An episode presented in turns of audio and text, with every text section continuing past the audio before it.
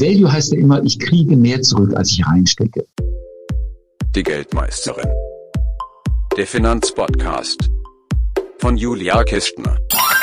In dieser Folge begibt sich die Geldmeisterin auf die Suche nach inneren Werten und erklärt uns, was Aktien wirklich wert sind. Denn bei aktuell zwei- bis dreistelligen Kurs-Gewinn-Verhältnissen kann es einem als Investor ganz schön schwindlig werden. Vielen Anlegern ist der Preis vieler Aktien da schon viel zu heiß.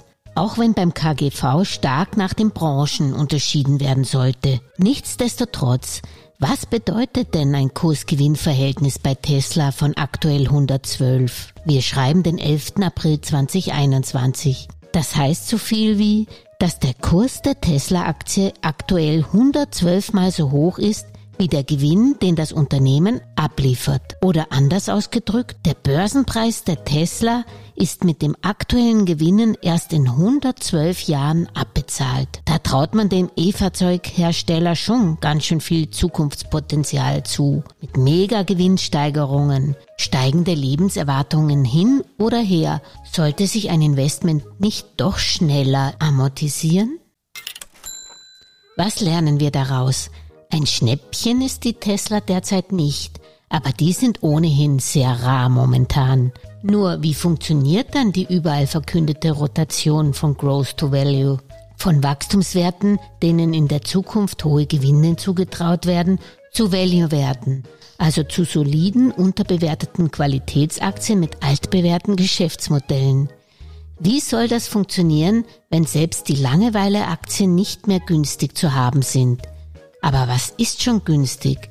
Was ist eine Aktie wirklich wert? Das fragen wir doch am besten einmal einen bekannten Value Investor wie Hendrik Leber, geschäftsführender Gesellschafter des Vermögensverwalters Akatis, der auf wertorientiertes Investieren spezialisiert ist. Lieber Herr Leber, vielleicht können Sie sich kurz nur den Hörerinnen der Geldmeisterin vorstellen, was Sie tun und wer Sie sind. Äh, Frau Magister Kistner, ich kenne Sie schon seit Ewigkeiten. Ich weiß nicht, ich habe Sie immer wieder mal in Wien getroffen. Meine Aufgabe ist es ja, äh, Aktieninvestments zu machen. Mhm. Äh, wir betreiben in Frankfurt eine Fondsgesellschaft, eine kleine mit etwa 11 Milliarden Assets under Management.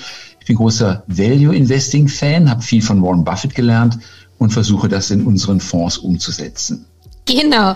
Und deswegen habe ich es auch an Sie gedacht, weil dieses Mal geht es um das Thema Bewertung. Und als Value Investor sind Sie ja stets auf der Suche nach Unterbewertung. Aber traditionell schaut man sich ja da den Kursbuchwert an oder das Kursgewinnverhältnis. Aber wenn man sich das anschaut, bei Linde ist es schon bei knapp 50, bei Tesla ist es 81. Äh, bei der Biontech ist das Kurs-Gewinn-Verhältnis, wenn man so ungefähr umrechnet, irgendwo bei 1200. Was ist da eigentlich noch günstig bewertet? Ist es eine BASF mit 12 oder spielt das Kurs-Gewinn-Verhältnis eigentlich keine Rolle mehr bei der Bewertung. Ah ja, das spielt schon eine große Rolle immer noch. Aber das ist spannend, dass Sie die Beispiele gebracht haben mit der Biontech. Da sieht man mal die zahlreichen Fehler, die man machen kann, wenn man mhm. auf solche statistischen Kennziffern geht. Also Biontech ist für mich eine der best fehlverstandensten Aktien in unserem europäischen Universum. Äh, ganz einfach deswegen, weil Biontech dieses Jahr wahrscheinlich zwei Milliarden bis zweieinhalb Milliarden Impfdosen produzieren wird. In einfache Rechnung, nehmen wir mal an, das wären zwei Milliarden. Und ich weiß von der Firma selber, dass die pro Impfdosis etwa 9,50 Dollar verdienen. Also die Hälfte der, des Verkaufspreises, die andere Hälfte beim Pfizer. Ich glaube 19 Dollar sind also 9,50 Euro für die BioNTech. Und jetzt rechnen wir einfach mal 9 Dollar mal 2 Milliarden. Wir kommen auf 18 Milliarden Umsatz dieses Jahr. Es gibt ja vielleicht noch Rabattprogramme. Dann muss außerdem noch irgendwas produziert werden. So ein Werk kostet ja auch was. Also ganz billig ist es auch nicht. Wir gehen noch Steuern runter.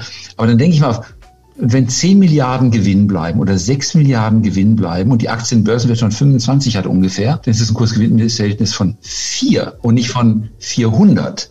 Und so sieht man mal, die einfache Frage, äh, was für ein Kursgewinnverhältnis ist, ist schwer zu beantworten. Schaue ich zurück, schaue ich vorwärts, mhm. das laufende Jahr, schaue ich, glaube ich, den Analysten, glaube ich, meine eigene Meinung. Und die Analystenmeinungen sind da offensichtlich nicht sehr gut. Und der Grund wiederum dafür ist, dass die Analysten sich kaum um die Aktie kümmern. Es lohnt sich irgendwie nicht. Es gibt, glaube ich, nur zwei, drei Analysten, die die sozusagen covern. Und das heißt, ich als unabhängiger, forschender Investor kann meine eigene Rechnung machen, die eben abweichend von der Mehrheitsmeinung und komme damit hoffentlich zu sehr guten Ergebnissen. Mhm. Und da schauen Sie auch auf das äh, Kurs-Gewinn-Verhältnis oder schauen Sie auch auf das Kurs-Cashflow-Verhältnis oder was sind da Ihre Kriterien, dass Sie so zum Beispiel für Biontech sprechen? Ja, es ist immer eine fundamentale Analyse der Firma. Also mhm. Also die Kennziffern, das sind ja nur Krücken, oder? Das sind ja nur mhm. einfache Hilfsmittel, um mal so ein Gefühl dafür zu bekommen, wo stehen wir ungefähr. Aber bei einer Biontech muss ich ja die nächsten Jahre anschauen. Da muss ich gucken, nach Corona. Also vielleicht geht es nächstes Jahr noch weiter mit Impfstoffen, vielleicht war es auch nur eine einmalige Geschichte. Mhm. Ähm, vielleicht kommt nächstes Jahr noch was, vielleicht auch nicht. Aber die haben ja Krebsmittel äh, in der Pipeline. Ich glaube, 13 Medikamente sind derzeit in der Erprobung. So, und wenn eines von denen auch nur einschlagen sollte, dann habe ich da schon wieder ein paar Milliarden Erträge, die, die in die Gewinnverlustrechnung reinfallen. So, und was wir damit machen, ist, wir nehmen äh, die, die Aussichten einer Firma über die nächsten zehn Jahre, soweit man das abschätzen kann. Also für dieses Jahr kommen eben so viele Milliarden rein, im nächsten Jahr vielleicht null, vielleicht gar nichts und dann vielleicht in zwei, drei Jahren, wenn die anderen Sachen zugelassen sind, da eine Milliarde, da eine Milliarde. Und was wir machen, ist, die erste Überlegung ist, wie viel Umsatz generiere ich? Dann die zweite Frage, wie viel Geld muss ich in die Hand nehmen, um diesen Umsatz produzieren zu können? Also muss ich Werke hinstellen, muss ich forschen und dann machen wir eine Abzinsungsrechnung über die Kapitalbindung hinweg und kommen zu einer internen Verzinsung auf mein eingesetztes Kapital. Und das ist für mich derzeit der Haupttreiber für die Bewertung. Also wir berechnen Wert, aber auf keinen Fall mit einfachen Punktschätzungen, Kursgewinnverhältnis, Kursbuchwert, Kursgeld, sondern einfach äh, mit einer langfristigen Betrachtung, was bleibt eigentlich hängen über ein paar Jahre, wenn alle Investitionen gemacht sind und alle Überschüsse zu mir zurückfließen. Das heißt, Sie schauen sich das erwartete Kursgewinnverhältnis in den nächsten Jahren an. Ich mache eine Rechnung. Wie viel Geld muss ich ausgeben? Wie viel Geld muss die Firma ausgeben? Die muss mhm. vielleicht noch ein Werk dazu kaufen, da noch was dazu kaufen und da noch was in die klinische Erprobung stecken und dann bekommt sie da Geld zurück und so weiter. Also alle Zahlungsströme der nächsten Jahre. Und dann frage ich mich, mit welchem Zinssatz käme das genau auf den Betrag, den die Aktie heute wert ist? Ich mache eine Abzinsungsrechnung mit äh, wir haben ein kleines Excel-Modell dafür und dann spiele ich so lange mit den Zahlen herum, bis genau der Zinssatz, den ich da berechne, dem Wert entspricht, dass der Zukunftswert aus meiner Erwartung gleich dem Gegenwartswert, nämlich dem heutigen Aktienkurs ist. Mhm. Und dann kann ich sehen, sind es 6 Prozent, 8 Prozent oder 10 Prozent Rendite, die ich aus dieser Investition raushole. Also es ist weit mehr als nur eine einfache Kennzifferrechnung. Also für Sie ist wichtig der Umsatz in der Zukunft, aber wie setzen Sie den wiederum an? Mit schauen Sie sich das Geschäftsmodell an, den Trend, das Marktumfeld, weil Sie haben in einem früheren Gespräch mit mir mal so interessanterweise gesagt, dass die virtuelle Ökonomie immer mehr eine Bedeutung erlangt. Das heißt, das, das ändert ja auch die gesamte Bewertung, oder? Ja, im Grunde nicht. Ähm, mir fehlen nur, ich brauche nur andere Anhaltspunkte als bisher. Also früher war es so, da habe ich einen Autoproduzenten gehabt, Produzenten gehabt und der hat dann eben eine Fabrik dahingesetzt und die hat so viel gekostet und damit habe ich so viel Autos produziert. Und um doppelt so viel Autos zu produzieren, brauchte ich doppelt so viel Fabriken. Mhm. konnte ich ausrechnen, das ist das gebundene Kapital in der Fabrik, das ist der Ertrag daraus und dann konnte ich das dividieren und hatte dann mein Kurs Buchwertverhältnis im Grunde. Das ist heute anders. Wenn heute Facebook einen Kunden mehr dazu bekommt, dann müssen die häufig gar kein Geld ausgeben dafür. Der kommt von alleine, der kommt über Empfehlungen. Das Netzwerk füttert sich selber und darum ist, kann ich durch nichts mehr dividieren.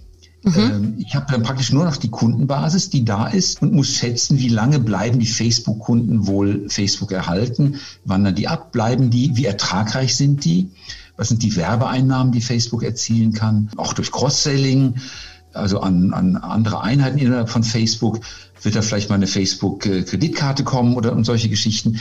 Das muss ich alles zusammenrechnen, gucken, hält das fünf Jahre lang, hält das zehn Jahre, hält das 20 Jahre lang. Da brauche ich keine Investitionen mehr, da brauche ich keine Fabriken mehr. Äh, darum ist es immer noch die gleiche Rechnung, aber mit anderen wichtigen Kennziffern da drin. Wenn man jetzt äh, das Value investieren über die Jahre hinweg sieht, also wenn man auch selbst den Warren Buffett, den Sie so gerne haben, äh, anschaut, er hätte sich früher sicher nicht in Japan investiert. Er hat auch erst später angefangen mit der Technologie.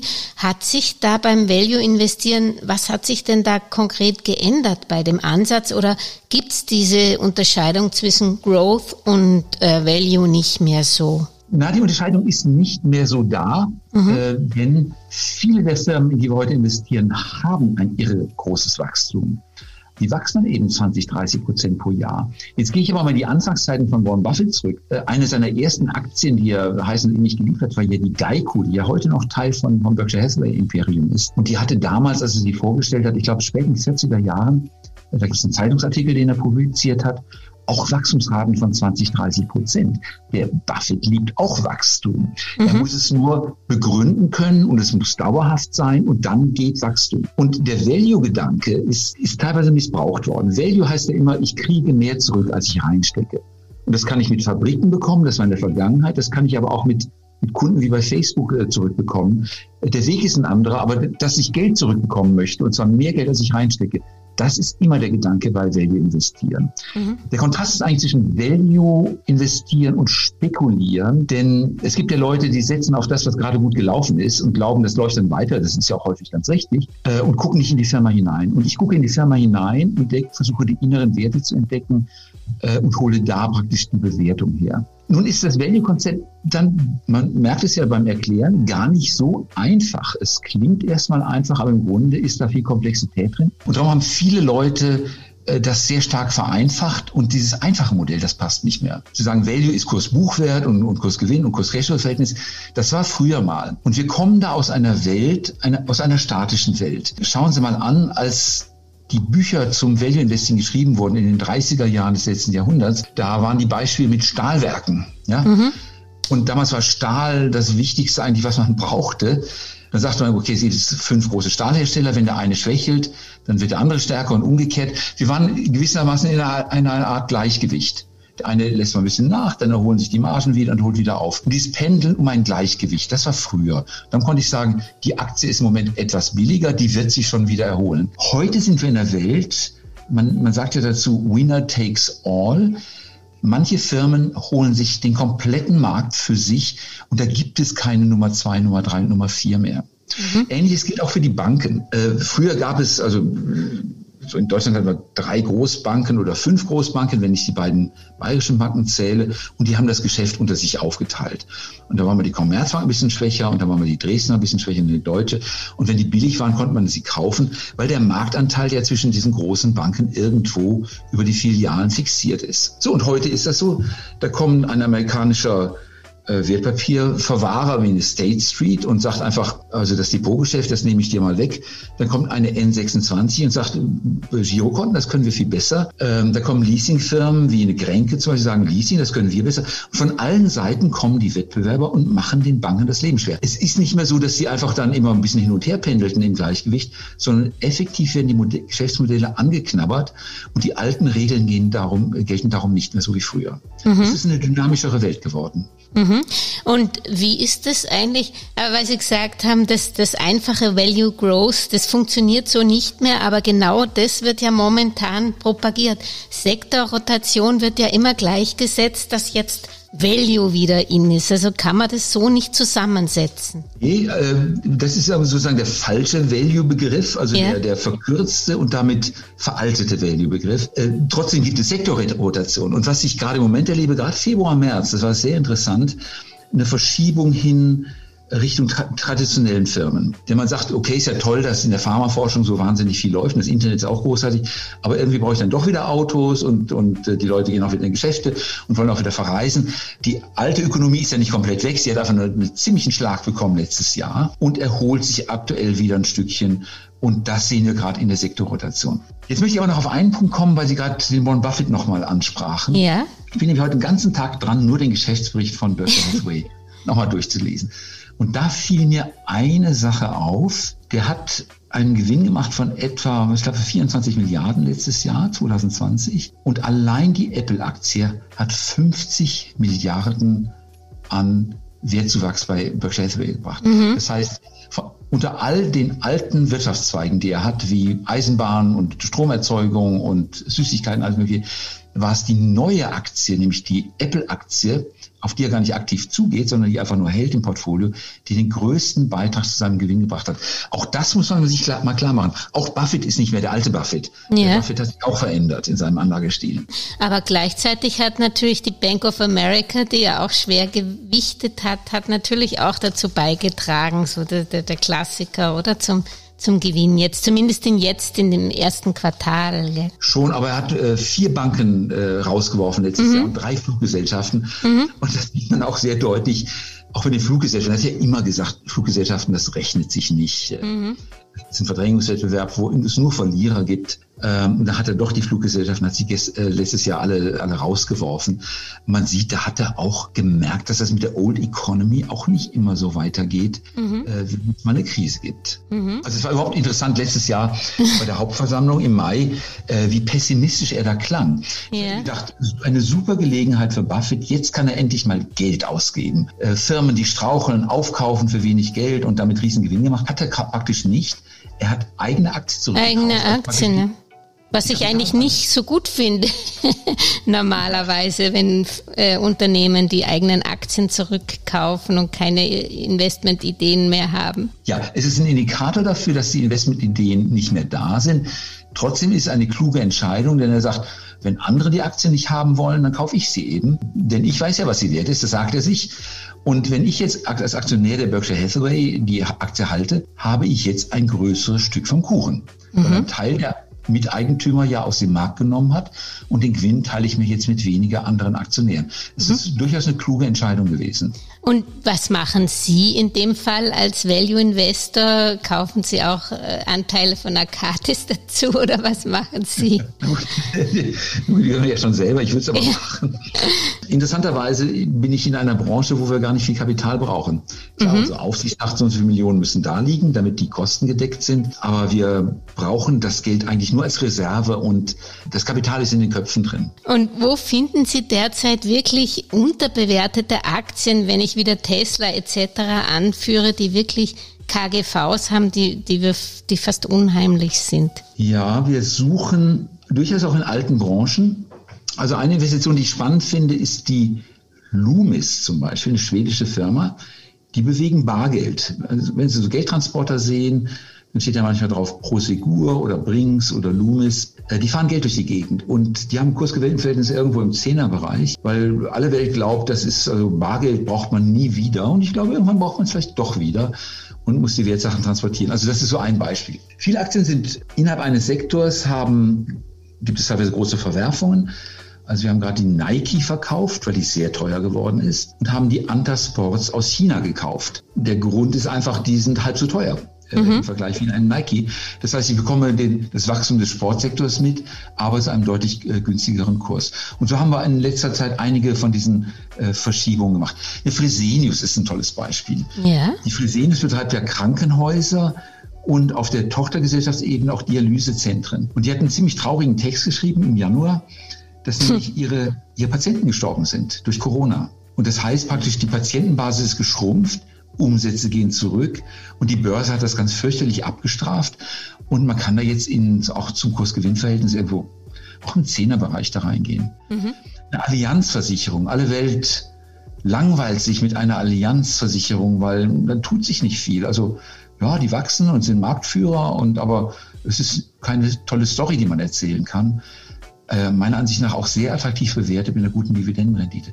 Also es gibt durchaus günstige Firmen. Mhm. Und weil Sie das angesprochen haben, eine chinesische Firma haben Sie statt Nike reingetan. Jetzt haben die einen Fünfjahresplan angekündigt, dass sie vor allen Dingen auf eigene Marken stärker setzen wollen. Ähm, sehen Sie da generell eine regionale Verschiebung beim Value Investment, dass man da mehr im asiatischen Raum jetzt auch Value findet? Ja, absolut. Der Kollege hat mir heute Morgen eine Liste zugeschickt mit allen Branchen auf der Welt, ähm, wo wir einfach vergleichen, wer hat welchen Marktanteil. Also gucken zehn Jahre an, gucken immer Branche für Branche, das sind etwa 160 Branchen, gucken durch, wer hat Marktanteil gewonnen, wer hat Marktanteil verloren. Und die Gewinner, die wollen wir ja haben. Und er sagte mir heute Morgen, ich finde ja nur noch chinesische Aktien. Und dann haben wir uns mal überlegt, wo findet eigentlich Wachstum auf der Welt statt? Und das ist im Wesentlichen in China. Also an dem Markt dürfen wir nicht vorbeigehen. Jetzt mal der Fünfjahresplan. Die Chinesen haben bisher sehr gerne den Westen respektiert und die Luxusartikel hochgehalten. Wenn Sie äh, vor so einem Louis Vuitton-Laden stehen, dann sehen Sie viele Chinesen in der Schlange und die laufen dann mit, mit großen Kartons, äh, kommen sie wieder raus aus dem Geschäft. Also Europäische Luxusartikel zählen noch was bei den Chinesen. Aber mehr und mehr kommt das Selbstbewusstsein, dass sie auch eigene, sehr, sehr gute Marken haben. Und das wird sich verschieben in den nächsten Jahren. Generell beobachte ich, dass die Chinesen dominanter werden möchten auf der Welt. Also was mich erstaunt oder fast ein bisschen erschreckt ist, dass die Chinesen jetzt mit einem Renminbi auf Blockchain-Basis experimentieren. Wenn wir das mal überlegen, wenn ich alle meine Transaktionen mit einer Blockchain-Technik mache, also angenommen, jeder Chinese hätte eine Kreditkarte oder eine Karte und er würde auf sein Blockchain-Konto zugreifen, dann wäre das die Blockchain selber das Netzwerk, in dem Zahlungen stattfinden. Wenn ich ein solches Netzwerk habe, bin ich nicht mehr auf den Westen angewiesen. Ich brauche die Visa nicht mehr, die Mastercard nicht mehr und ich brauche auch nicht mehr ein Transfersystem wie SWIFT. Das heißt, die Sanktionen greifen nicht mehr. Mhm. Und auf einmal habe ich eine riesige Machtverschiebung im Währungssektor von Europa und von den USA weg Richtung China. Und wir sitzen dabei hier und äh, gewissermaßen drehen Däumchen, weil wir solche Verschiebungen nicht wahrnehmen. Also da tut sich sehr viel und man muss China, China drin haben im Portfolio äh, um, um daran teilhaben zu können. Jetzt spricht jeder von nachhaltigen Investments. Äh, dafür wird auch viel bezahlt, ein Extrapreis bezahlt, wenn man sich auch angeschaut hat, was die Wasserstoffaktien gemacht haben etc. Finden Sie eigentlich im Klima- oder im Umweltschutzbereich, im grünen Bereich auch noch Value oder sehen Sie das Orsted und Konsorten alle zu gehypt momentan? Ja, die sind sehr gehypt und sie werden noch weiter gehypt werden. Äh, wir haben analysiert, quer durch alle Nachhaltigkeitskriterien, etwa 150 verschiedene haben wir angewandt, wie die Performance war in den letzten Jahren und wir haben festgestellt, die nachhaltigen Sachen rentieren besser als die nicht nachhaltigen Sachen, also Aktien. Und der Grund ist einfach. Äh, wer will heute noch in Öl- und Gas-Fracking investieren? Äh, die Aktien sind alle verkauft worden, damit fällt der Kurs und der Kurs der nachhaltigen Aktien steigt. Und der Trend hat erst angefangen. ein Kollege sagte mir, dass erst zehn Prozent der deutschen Fondsgesellschaften die Fonds als nachhaltig klassifizieren. Das wird mal Richtung 50, 80, 90 Prozent gehen. Mhm. Und dann haben wir eine große Verschiebung Richtung Nachhaltigkeit, die die Kurse weiter treiben wird. Und zwar weiter nach oben, obwohl sie heute schon hochstehen. Das heißt, Nachhaltigkeit ist ein gutes Investment, aber auch ein teures Investment im Moment. Mhm. Aber da sind wir wieder bei der Bewertung und Value investieren. Das heißt, da könnten Sie sogar als Value Investor etwas finden mit Kursgewinn oder Buchwertverhältnissen, die Sie normal nicht anrühren würden? Ja, wobei man da aber auch unterscheiden kann. Da gibt es auch mhm. immer wieder Krisen, äh, da gibt es Rücksetzer. Gerade jetzt haben wir eine, habe ich mir eine neuseeländische nachhaltigen Stromerzeuger anguckt, der ist massiv runtergekommen in den letzten Wochen. Also Gelegenheiten gibt es der, immer wieder. Sie wissen es ja auch bei der Windenergie, da gab es äh, mal große Einbrüche. Also da muss man eben so ein bisschen langfristiger schauen. Die Gelegenheiten kommen immer wieder. Mhm. Und jetzt schaut natürlich jeder auf die Konjunkturpakete von Amerika und Europa. Sehen Sie da noch Value oder schauen Sie, also ist der Bausektor zum Beispiel für Sie nicht so interessant, weil da ohne dies jeder reingeht oder wie ist das? Also die Konjunkturpakete sind wie Ebbe und Flut. Sie heben alle Schiffe und die werden also praktisch quer durch alle Sektoren Nutzen bringen. Ähm, der Grund ist gar nicht so sehr, dass es mehr Nachfrage generiert, sondern dass die Leute das Geld haben und damit was machen wollen. Äh, wenn ich heute Geld verteile und ich ein bisschen ängstlich bin oder Sorge habe vor morgen, dann werde ich das Geld nicht ausgeben. Und wenn ich es ausgebe, dann gebe ich es auch nicht aus für einen, oder wenn ich es für einen Kühlschrank ausgebe, dann wird der Kühlschrank wahrscheinlich in Asien produziert. Also das Geld landet gar nicht, gar nicht in Europa oder in den USA. Mhm. Mhm. Man muss wirklich gucken, wie fließt denn das Geld ab? So, dann sitzen die Leute da und haben das Geld auf ihrem Konto und fangen sie an, mit, mit GameStop rumzuzocken und, und, und Spielereien zu machen. Und das treibt die Kurse noch weiter nach oben. Ich glaube mehr, dass die Konjunkturpakete dafür sorgen, dass die ja, wir kriegen mehr Inflation, aber es, es wird die Aktienkurse noch weiter nach oben ziehen. Mhm. Jetzt habe ich noch eine generelle Frage. Ist es für Value-Investoren, die auf fundamentale Daten schauen, nicht schwierig geworden, gerade im letzten Jahr, wo so viele junge Aktivisten, Aktienaktivisten dazugekommen sind, die eigentlich nicht unbedingt fundamentale Kriterien für die Auswahl ihrer Aktien verwenden? Ja, da kann ich wieder den Buffett zitieren lass uns Unsinn predigen in der Welt, dann können wir Klugen davon profitieren. Okay. Er hat das mal über die effiziente Markttheorie gesagt. Er sagte, wenn die Professoren so ein Zeug unterrichten sollen, dann unterstützen wir sie doch, weil die Märkte sind eben nicht effizient. Und je mehr unvernünftige Leute da draußen rumlaufen, desto besser ist es für mich, denn ich sehe vielleicht einen Monat mal schlecht aus, aber die werfen mir ja die Gelegenheiten noch geradezu zu. Lass die Märkte dumm sein und lass mich mit Verstand und Ruhe da durchmarschieren und die guten Entscheidungen treffen. Und äh, darum sagt ja auch der Buffett, beim Investieren geht es nicht um Intellekt, sondern um die richtige mentale Einstellung. Mhm. Ich Geduld habe, mich nicht von der Masse beunruhigen lasse, kann ich tolle Geschäfte machen. Mhm. Das hat mit tiefer Analyse nicht unbedingt was zu tun. Und welche Gelegenheiten werden Ihnen gerade zugeworfen? Gut, ein paar Beispiele hatte ich schon. Ja. Ähm, ich finde auch den ganzen Medizinsektor im Moment recht interessant. Also Medizin im klassischen Sinne, klassisch Pharma, da will keiner rein. Also ich, ich verstehe nicht warum, denn wir werden ja immer, wir werden immer älter, weil wir älter werden, werden wir immer kränker, die Krankheiten werden immer teurer, das Geld für das Gesundheitswesen wird immer weiter steigen, also die Ausgaben dafür werden immer weiter steigen. Und das ist einfach ein Sektor, der die nächsten 30 Jahre weiter wachsen wird. Und da komme ich teilweise mit sehr guten Bewertungen rein. Also das wäre für mich ein klassisches Beispiel dafür. Mhm. Ja, ich hatte ja auch vorhin die Versicherungen erwähnt. Wen, wer interessiert sich derzeit für Versicherungen? Sowas Langweiliges. Aber die, die sind dominant. Also die Großen werden größer. Die Rückversicherung finde ich extrem spannend im Moment. Wunderbare Value und kein Mensch will es haben. Mhm. Obwohl die natürlich lange wegen jetzt gelitten haben wegen den Zinsen, aber das wird ja sich auch irgendwann mal drehen, wie man sieht am langen Ende. Ja, da muss man mal schauen, wo die Erträge herkommen. Mhm. Also ein guter Sachversicherer verdient sein Geld wirklich in seinem Geschäft mhm. nicht mit den Kapitalanlagen. Ähm, da muss ich wirklich drauf gucken, wie das versicherungstechnische Ergebnis aussieht. Ist das positiv? Und wenn ich da gute Risikomodelle habe, es gibt eine amerikanische Versicherung, der ist Progressive, die können sozusagen computergesteuert sagen, ob ich ein gutes oder schlechtes Risiko bin und dann messen mhm. die das Fahrverhalten und sagen, na so, so wie du fährst und bremst, äh, das ist nicht gut. Bei dir ist die Prämie ein bisschen höher. Ja. Die können also auf jeden Kunden das Risiko sehr gut bepreisen und das macht dann gleich ein paar Prozentpunkte Marge aus. Mhm. Äh, und wer das Spiel beherrscht, die Risiken richtig zu preisen, zu bepreisen im Versicherungssektor, der gehört zu den Gewinnern. Und die mhm. anderen liegen drauf, muss man auch sagen. Und wie sehen Sie die Banken? Also die haben ja jetzt schon eine ganz schöne Rallye hinter sich und man weiß ja noch eigentlich nicht, wie die Kreditausfälle wirklich ausschauen, wenn mal die Stützungen aufhören oder die Stundungen aufhören. Ja, die Banken sind eine traurige Geschichte. Seit etwa 30 Jahren sagt man, das ist die Stahlindustrie, äh, die sich in Selbstauflösung befindet. Ehrlich gesagt ist es auch immer schlimmer geworden mit den Banken. Ähm, also meine Loyalität zu meiner Hausbank ist extrem gering. Ich gehe nur deswegen nicht weg, weil es kompliziert ist. Ich ärgere mich jedes Mal wieder. Ich bin online Ich bin seit 1985 Online-Banker. Ähm, habe seitdem eigentlich Filialen kaum noch gesehen, aber ja. die Art, wie die Banken mit einem umgehen, wie sie es einem kompliziert machen, mich ärgert das jeden Tag neu. Mhm. Ähm, darum meine Loyalität ist gering dann beobachte ich, wie von allen Seiten Wettbewerber den Banken das Leben schwer machen. Denken wir bei den Fondsgesellschaften, warum gibt es meine Firma, die Firma Arcatis, warum haben wir überhaupt einen Lebenszweck, weil die Banken ihr Geschäft nicht gut machen. Und darum können wir Marktanteil gewinnen. Würden die Banken ihr Geschäft besser machen, wäre das nicht so. Und dann kommt eine State Street oder, oder ein BlackRock oder eine Amundi und macht im ETF-Bereich das Leben schwer. Mhm. Ja, von allen Seiten werden die Banken attackiert und von dem alten Bankgeschäft bleibt nicht mehr viel übrig. Und darum sehe ich zumindest in klassischen Banken nicht viel Hoffnung. Mhm. Und ähm, Sektoren haben Sie jetzt genannt. Wie schaut es regional aus? Also wir haben kurz über China gesprochen.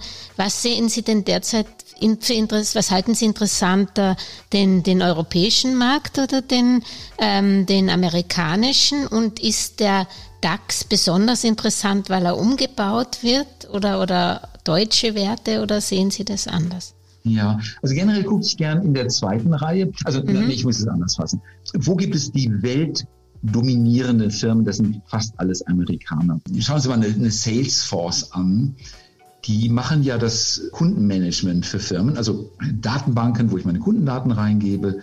Und äh, dann kann ich Kontaktverfolgung machen und da wieder anrufen und gucken, was hat er gekauft und, und so weiter. Und das machen die sehr gut. Das hätte auch eine Oracle machen können und, oder eine SAP. Das macht einfach die Salesforce besser. Hm. Und wenn die Amerikaner das mal machen, dann machen sie es gleich weltweit. Weltweit allerdings auch nur im englischsprachigen Raum, nicht im asiatischen Raum, da kommen die praktisch nicht rein. So, das sind die weltdominanten Firmen und wenn ich da Firmen sehe, die weiter wachsen und die Kurve noch vor sich haben, dann finde ich die sehr interessant. Was ich in Europa sehr mag, sind die Firmen aus der zweiten Reihe. Nur ein Beispiel, äh, wir haben jetzt im äh, letzten Monat wieder zugekauft, unter anderem die Swedish Orphan Biovitrum. Sobi auch genannt, die kaufen sogenannte Orphan Drugs ein. Das sind also Medikamente für Krankheiten, für die es nur ganz wenige Fälle auf der Welt gibt und vermarkten die. Und das ist eine wunderbar schöne Entwicklung, die die machen. Und kein Mensch kennt sie. Kein mhm. Mensch kennt sie. Genauso auch in Deutschland in der zweiten Reihe. Wir haben schon vor Corona die Gerresheimer mhm. Glas, einem der Portfolien. So, die machen Glas. Das ist, hört sich wahnsinnig langweilig an. Und früher dachte ich immer, das sind so die Einmachgläser, wo die Marmelade reinkommt. Äh, tatsächlich machen die die Ampullen für die Corona-Impfstoffe. Mhm. Ja. Und zwar milliardenfach. Und wenn ich mir anhöre, was die alles noch verbessern können, von sozusagen unverpackten äh, Ampullen zu gereinigten, sterilisierten, riesen Wertschöpfungssprünge drin. Die haben noch so viel vor sich. Alles Firmen, an die man so normalerweise nicht denkt, aber die in ihrer kleinen Nische richtig gut sind. Gerade eine österreichische Firma Semperit geht super gut mit den Kautschuk-Handschuhen. Auch eine fantastische Firma, wo man einfach sieht, es müssen nicht die Top-Namen sein. Beim DAX bin ich eher negativ im Ganzen. Gut, eine Fresenius gefällt mir ziemlich gut da drin. Aber das ist teilweise schon ein ziemlicher geriatischer Kreis, den wir da haben. Die amerikanischen Indizes sind viel moderner von der Zusammensetzung her als unser heute noch mit 30 Mitgliedern sehr langweiliger DAX. Aber Sie haben Gerresheimer nur angesprochen, das wollte ich nochmal als Beispiel nehmen.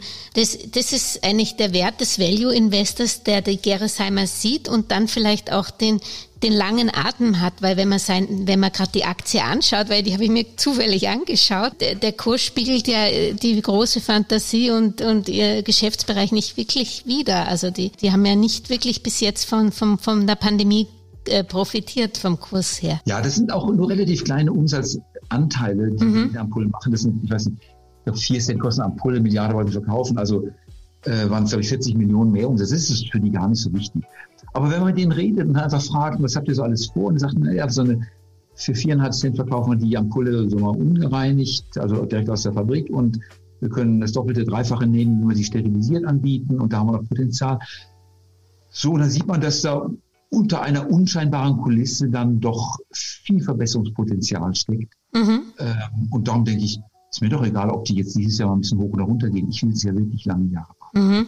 Wie lange halten Sie im Schnitt Ihre Aktien? Früher haben wir aktiv umgeschichtet, haben gesagt, da müssen wir jeden Monat irgendwas tun und aktiv sein.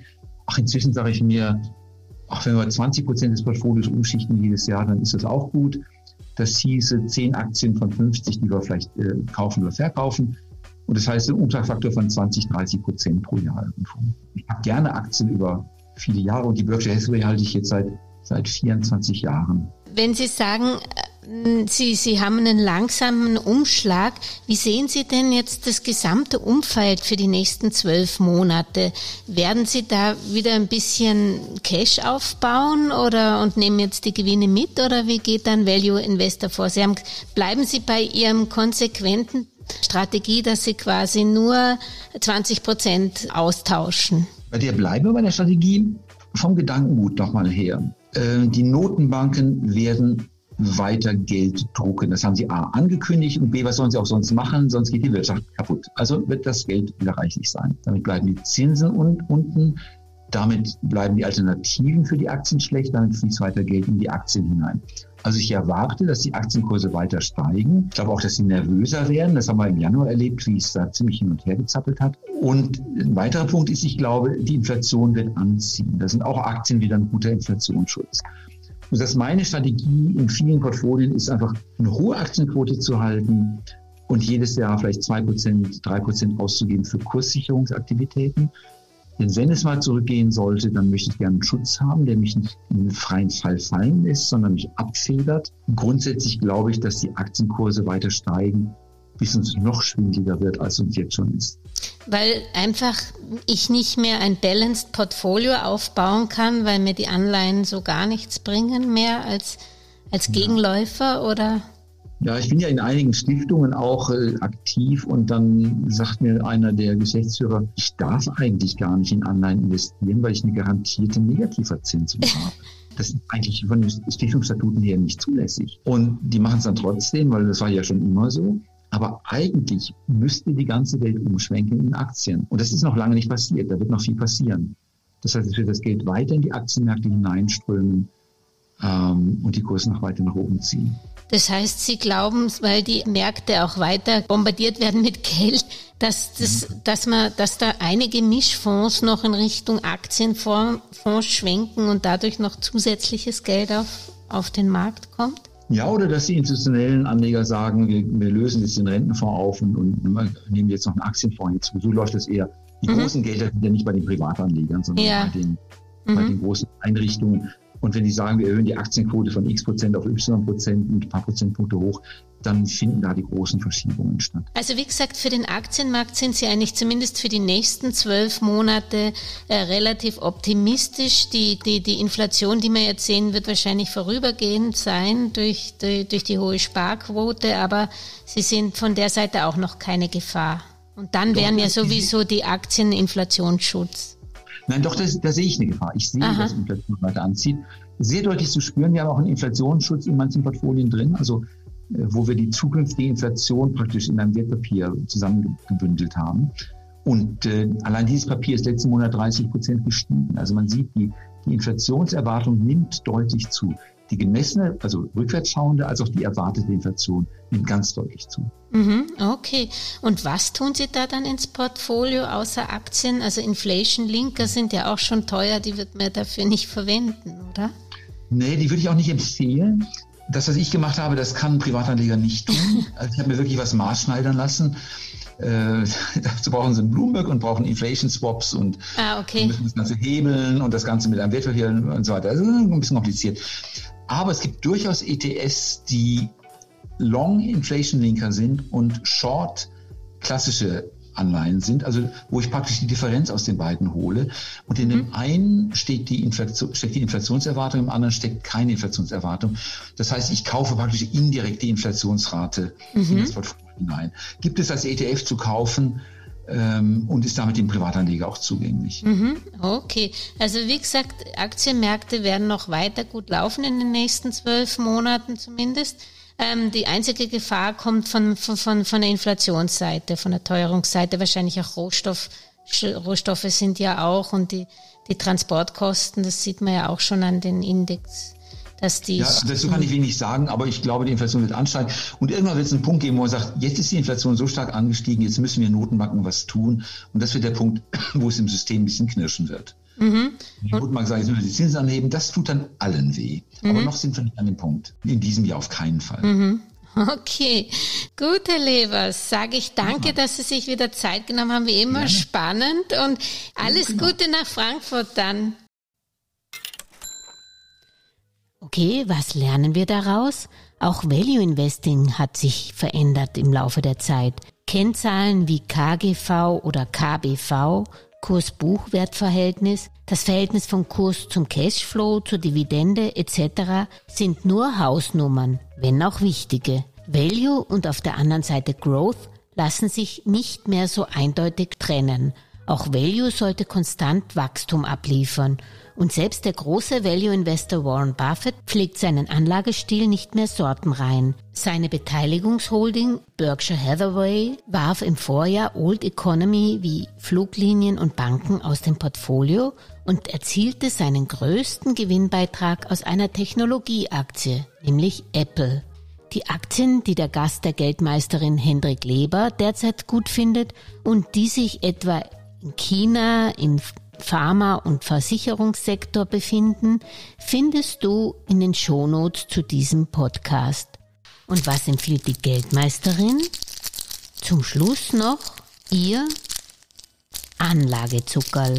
Sie empfiehlt dir jetzt ruhig noch die Börsenparty mitzufeiern, aber sich einmal langsam zu überlegen, wo du auch Gewinne bei Aktien mitnehmen kannst – die dir schon stolze Kurszuwächse in den letzten zwölf Monaten geliefert haben und die du vielleicht nicht unbedingt für deine langfristige Pensionsvorsorge gekauft hast. Das Geld durch Aktienverkäufe würde ich aber nicht in Cash vergammeln lassen, sondern in Aktien stecken, deren Geschäftsmodelle auch schon die letzte Finanzkrise gut überstanden hat und vielleicht sogar die Dotcom-Blase schon. Aus meiner Sicht macht es auch Sinn, etwa ab Juli weniger auf Einzeltitel zu setzen, sondern mehr auf ETFs umzuschichten, die das Kurs- und Verlustrisiko auf viele Titel streuen. Denn ich persönlich rechne auch mit Rücksetzern Ende August, September, wenn wieder die Inflation und Zinsangst stärker zunimmt. Anleihen sind meiner Meinung nach derzeit keine Alternative, schon gar nicht zur Risikostreuung. Aber wie gesagt, das ist nur meine persönliche Meinung und die der Geldmeisterin. Alle genannten Aktien- und Anlagestrategien, auch in dieser Folge, sind keinesfalls Investmentempfehlungen. Deshalb hier noch der Disclaimer.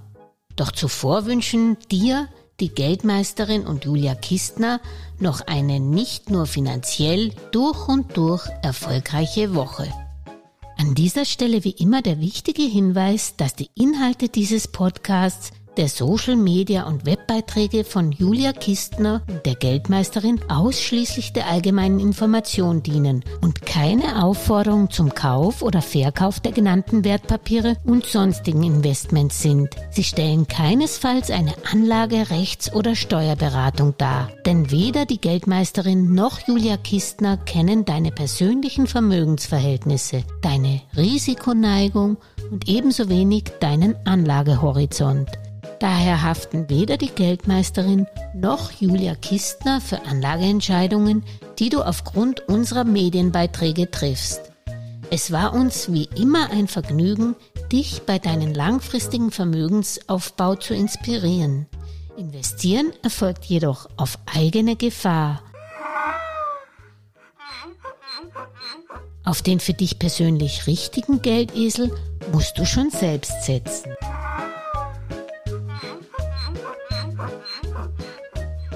Viel Anlageerfolg.